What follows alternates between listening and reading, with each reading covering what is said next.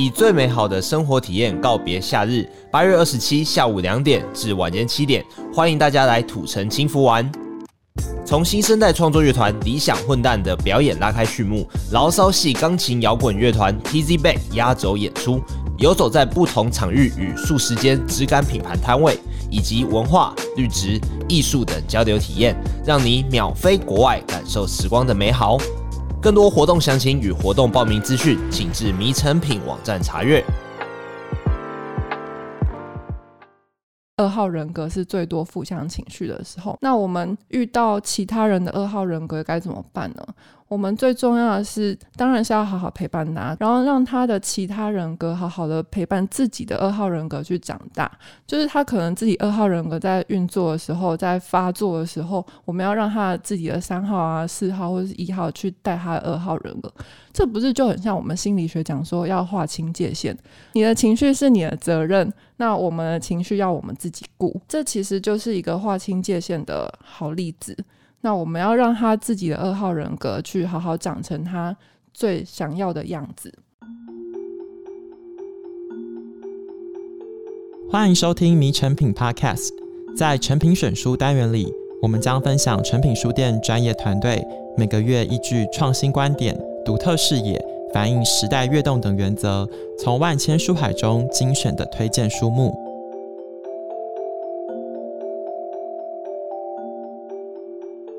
大家好，我是陈轩。不知道大家最近在社群上有没有常常听到，或者是看到朋友们在互相讨论说你是什么形状的人？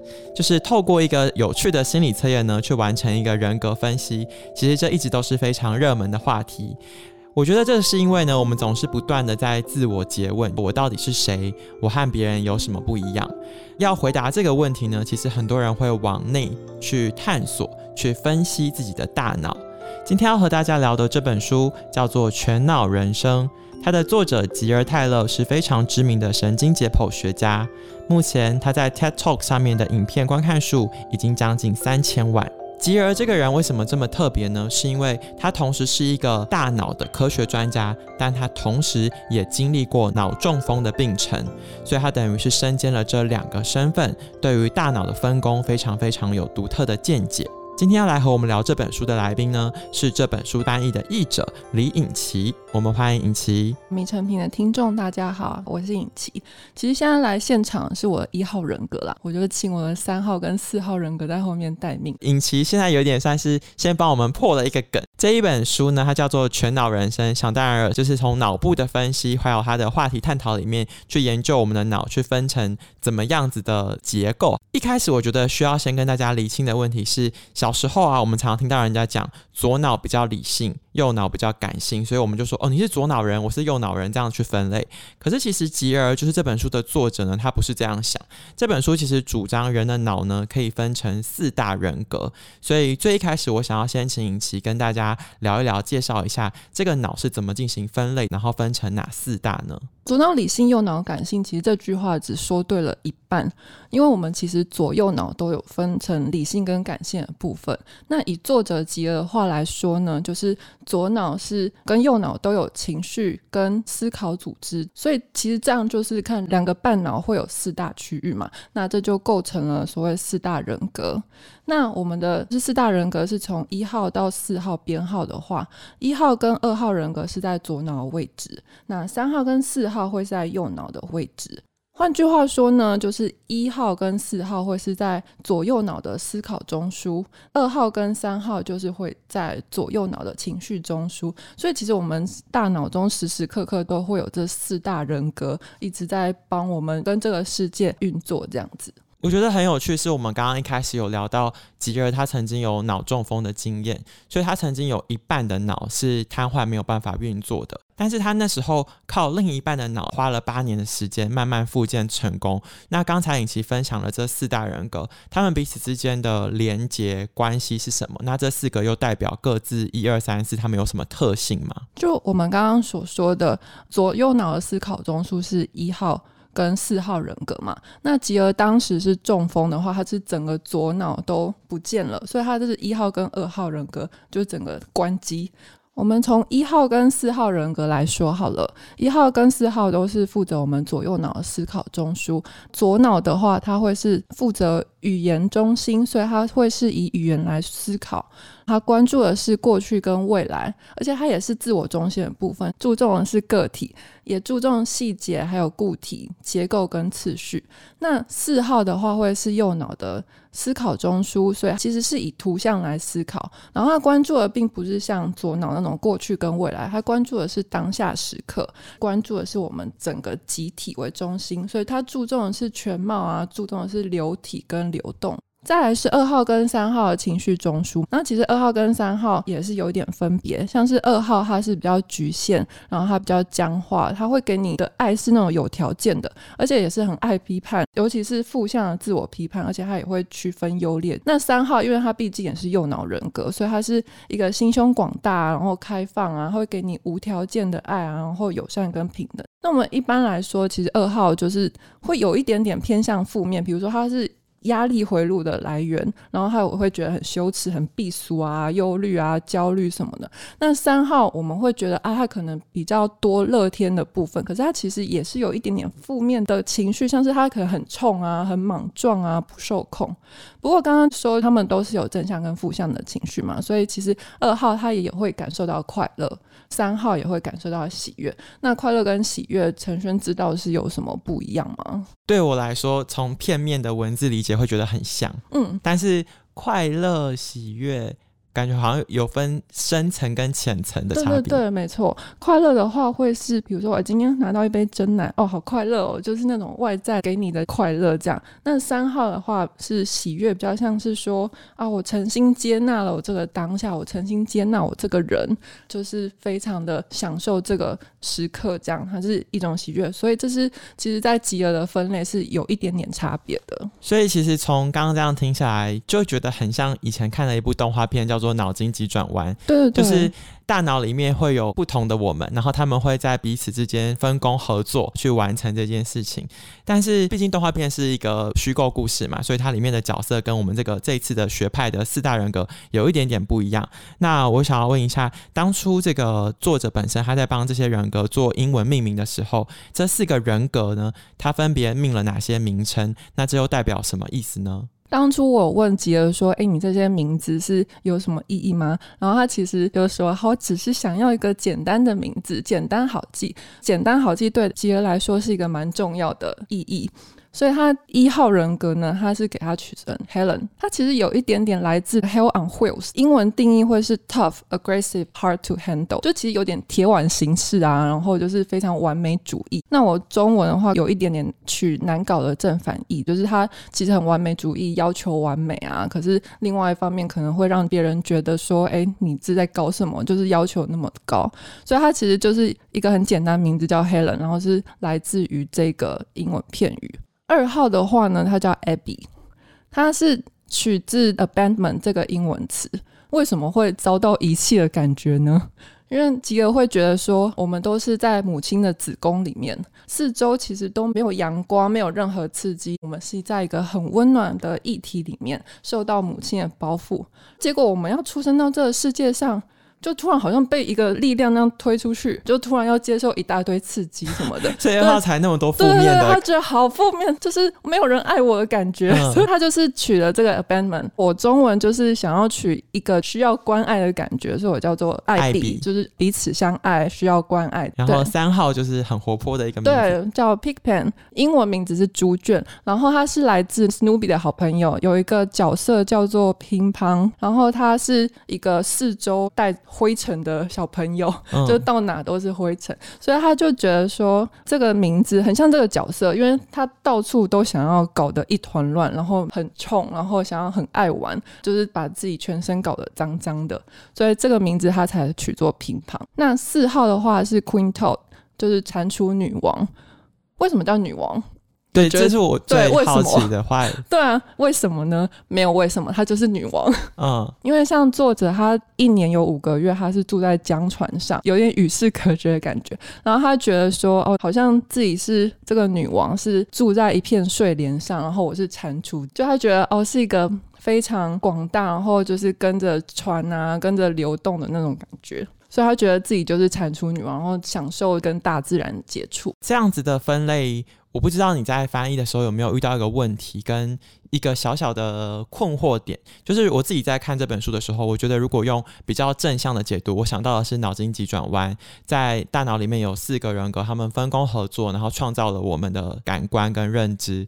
可是另外一个我想到的比较负面的是，我以前看过比较黑暗的电影，比如说二十四个比利或者是分裂，就是他其实现在脑中有好多不同的人，他不是一个分工合作状态，他们甚至是要去抢那个 spotlight，抢到的人，然后他去控制这个肉体去做一个很独立的行动，我不知道作者对于这样子的差别，他有没有去做一个解释？就是说，我们四个人格的分类，以及真正思觉失调患者这种不同人格的分类，它的差别会是什么？其实吉尔在中风之前，他觉得他自己就是以现在的分类来说，他是一号人格。可是其实他就是很冲，然后有时候情绪二号人格会冲上来，三号会冲上来，四号会冲上来。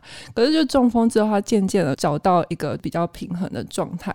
他特别有说，这个人格跟思觉失调症的那种人格，或是多重人格障碍这种，其实是不一样的。不一样的点在于，我们是有能力去区分我们现在是要哪个人格在现场，哪个人格先到后面位置，哪个人格是在旁边陪伴自己。那像思觉失调症的话，会是病人的脑跟外在知觉感受到的是不一样的东西。可能我自己跟你感知到的现实，比如说我们对于这个录音室的外表都是不一样的，有点像是处在不同的时空。所以这就是跟吉尔四大人格会是不一样。那另外一点是多重人格障碍，这个其实病因到现在还没有很显明，所以它其实也是一种自己没有办法掌控的状态。所以这又跟吉尔四大人格会是不太一样的。吉尔还蛮强调我们自己有力量去掌握整个现况，透过自己的力量掌握现况要怎么做呢？其实吉尔在这本书里面，他有一个蛮具体的流程跟做法，就是说我们可以召开一个大脑会议。那这个大脑会议呢，分成五个步骤，英文的缩写分别是 B R A I N。可不可以帮我们介绍一下，它这整个流程是一个怎么样的运作方式？五大步骤会是 breathe 呼吸，recognize 体认，appreciate 欣赏，inquire 探问，navigate 厘清。那我们再回到第一个步骤，呼吸，这其实就是有一点像是你按下暂停键，中断你的情绪反应。这时候就深呼吸，慢慢吐气，然后你把所有的心思拉回到这个当下，着重在自己自身。再来是体认，体认的话就是会是我们要回到当下时刻，体认到这个时刻是哪个人格的回路在运转。再来是欣赏，欣赏自己当下展现出来人格，比如说我现在是一号人格，我就是要欣赏一下自己的表现。那再来是探问内在，他这个时候是我们真正的请四大人格来开会，每一个人都会。冲到麦克风前，然后想要说什么就说什么。吉尔在书中里面刚好举到一个例子，是他刚好进一间房间，看到一对夫妻在吵架。刚好如果到了探问这个步骤的时候，你就会想说：诶，我是要叫一号人格出来吗？帮他们张罗一些东西，可能帮他安排一些或者组织一些东西会比较好，让他们有一个。基准可以去行事，还是说因为现在有点剑拔弩张，我就叫我三号人格出来耍宝什么的？可是好像会，如果不认识那对夫妻的话，搞不好会搞砸。那还是叫一号人格出来好了。就是这样，就是每个四大人格其实都会出来讲一点点东西，然后我们再一起决定说。诶，我们这时候还是推一号人格出来好了，所以这个就是有意识的规划下一步。那规划好之后呢，我们到了最后一步是厘清新的现状，我们就是好好享受一下四大人格发挥最佳实力的成果。其实刚刚第一步呼吸这个呢，就让我想到这一阵子，其实，在成品也有会分享一些，比如说像身心灵相关的议题的时候。正念啊、冥想啊这些主题，这两年都非常受欢迎。一方面，可能现代人压力很大了。我有点好奇的是说，你刚才讲的这个流程，它和正念冥想有什么相似的地方，或者有什么不一样的地方吗？其实正念就是专注在当下嘛，然后冥想的话，有一说是我们比较是在一个地方刻意进行，然后可能是坐着，或者有一个冥想大师跟我们说，我们就想说，我们坐在路边看着车流，看着那些车子来来去去，可是你的心思不要被一辆车这样拉走，你就是还是看着车流，然后关注自己的念头，还有当下的事物这样子。那我觉得这个其实好像就是吉儿在讲右脑诶、就是专心，然后我们就可以回到当下时刻。所以我觉得这一部分的话，会是跟正念冥想是有一点点相关的，但比较有差异的部分是。吉尔他还蛮强调说，我们有这个力量召开大脑会议，主动性不一样，对，比较积极。像冥想跟正念会是比较无为放松的那种感觉，就是你不要有任何批判，就算你当时没有做好冥想跟正念也没关系。嗯。所以我觉得是作者蛮积极的一面。其实这个问题很多人问吉尔。他当然会觉得说啊，当然正念跟冥想也可以带我们到平静的国度，比如说右脑国度。可是他想要在这本书强调的是，我们每个人都有这个能力，我体内的我们有这这样的能力，所以可能就跟冥想跟正念会是有一点点差异。了解。很有趣的地方是，其实吉尔研究大脑这件事情已经超过十几二十年了。在这么久的时间以来，其实科技还有我们的外在环境也在演变。随着现在的科技发展，他在书中里面讲到一个概念说，甚至电脑也会影响到我们的人脑。那关于这个概念，吉尔在书中是怎么解释的呢？电脑影响人脑这个概念，其实可以从正回馈系统跟负回馈系统来说。我们一般生物系统会是负回馈系统，比如说我们饿了，我们渴了，喝个东西，吃个东西，我们生物系统就会回到恒定的状态，就不饿了，不渴了。可是电脑其实有点恐怖，它是正回馈系统，就是你觉得这个东西好好玩哦，哦，我觉得好有兴趣哦，它就会一直喂你，然后让你没有办法好好的静下心来，因为你会一直想要追逐那个新奇有趣的东西，所以这个就是会是电脑。给我们影响的一个很大因素，比如说我们现在很多都是社群媒体，或一直无意识的滑脸书，就是没有办法停歇。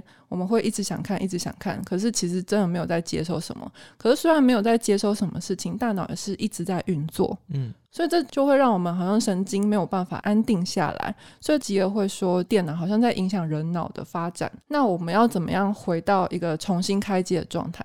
电脑我们可以自己按关机嘛，或是重开机。那人脑要怎么办？要怎么重开机呢？他觉得就是可以运用他所说的大脑会议，第一个步骤刚好就是深呼吸嘛，按下暂停键，这样就可以回到一个重新开机、比较清明澄澈的状态。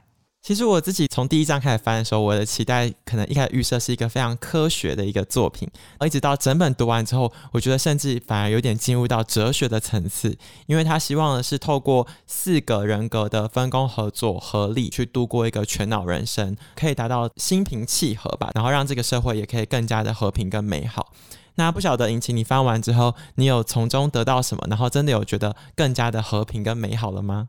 要我说实话吗？说啊说啊，有，就是第一点是陈轩不知道在书中有没有读到是九十秒法则，嗯，是一个蛮清楚的基准点。我们常常听到心理师会跟我们说，哎，你就是要正视情绪啊，比如说我们生气的时候，你就是要好好体验那个当下你在生气的感觉。可是我看了九十秒法则之后才知道，哦，原来我们真的只需要九十秒时间，这其实不长不短。然后我们在这九十秒的时间，我要好好把握，我要好好的体会到我是在生气。哦，原来我生气的样子是什么？什么会让我生气呢？就是在这九十秒的时间，让他整个生气的回路好好运作，好好消化。所以这本书给我的第一个启发是这个，第二个是也是情绪系统。吉尔一直强调说，我们是会思考的感情生物，他非常注重情绪系统。就曾经解剖学而言，是你我最重要的是要感受自己的情绪。那情绪刚刚有讲过，就是二号人格是最多负向情绪的时候。嗯，那我们遇到其他人的二号人格该怎么办呢？我们最重要的是，当然是要好好陪伴他，然后让他的其他人格好好的陪伴自己的二号人格去长大。就是他可能自己二号人格在运作的时候，在发作的时候，我们要让他自己的三号啊、四号或者是一号去带他的二号人格。这不是就很像我们心理学讲说要划清界限？你的情绪是你的责任，那我们的情绪要我们自己顾。这其实就是一个划清界限的好例子。那我们要让他自己的二号人格去好好长成他最想要的样子。还有一个启发是，我看了这本书之后才知道我们有四号人格，诶，嗯，就是我们可以跟宇宙流接轨的人格。吉尔有说有一些会想要去祈求神的帮助，是，可是这个神呢，其实就在我们四号人格这个位置。这个神你可以说是天主，是上帝。你可以说是宇宙流、宇宙意识，也可以说是我们自己。所以其实吉尔到这边还是在强调说，我们真的就是有一个与神接轨、天人合一、万物合一的那种力量，而且这个力量就深植在我们脑部，是从以前人脑演化的地方就有的一个区域。我们只要向内求，我们只要时时刻刻选择说：“哎，我们现在要到右脑了。”然后去召唤四号人格出来，这样就好了。呼应一下今天开场聊到，就是大家做心理测验，然后去测你是什么形状啊，然后你是哪一种类型。其实吉尔在书的一开始就有提到，他小时候他爸爸帮他做了一个 MBTI 的那个测验，但他当时其实心里面就有一点点叛逆，他觉得说，为什么我一定要被塞在这十六个里面的哪一种？他觉得每个人都是独一无二，有不同的可能性。那我觉得透过引起今天的分享，其实大家应该可以对于自己的大脑的运作还有思考有更不一样的见解，也希望大家进一步去翻阅这一本。本书获得内心的平静跟喜悦。今天的节目就到这里，诚挚的邀请大家到诚品书店全台门市，或是点击节目的简介资讯栏诚品线上书籍连接，查找天下文化出版的《全脑人生》。如果你喜欢这一集的内容，欢迎订阅我们的频道，给予五星好评，并且推荐给你的朋友。谢谢大家的收听，也谢谢颖琦的分享。我们下次见，拜拜，拜拜。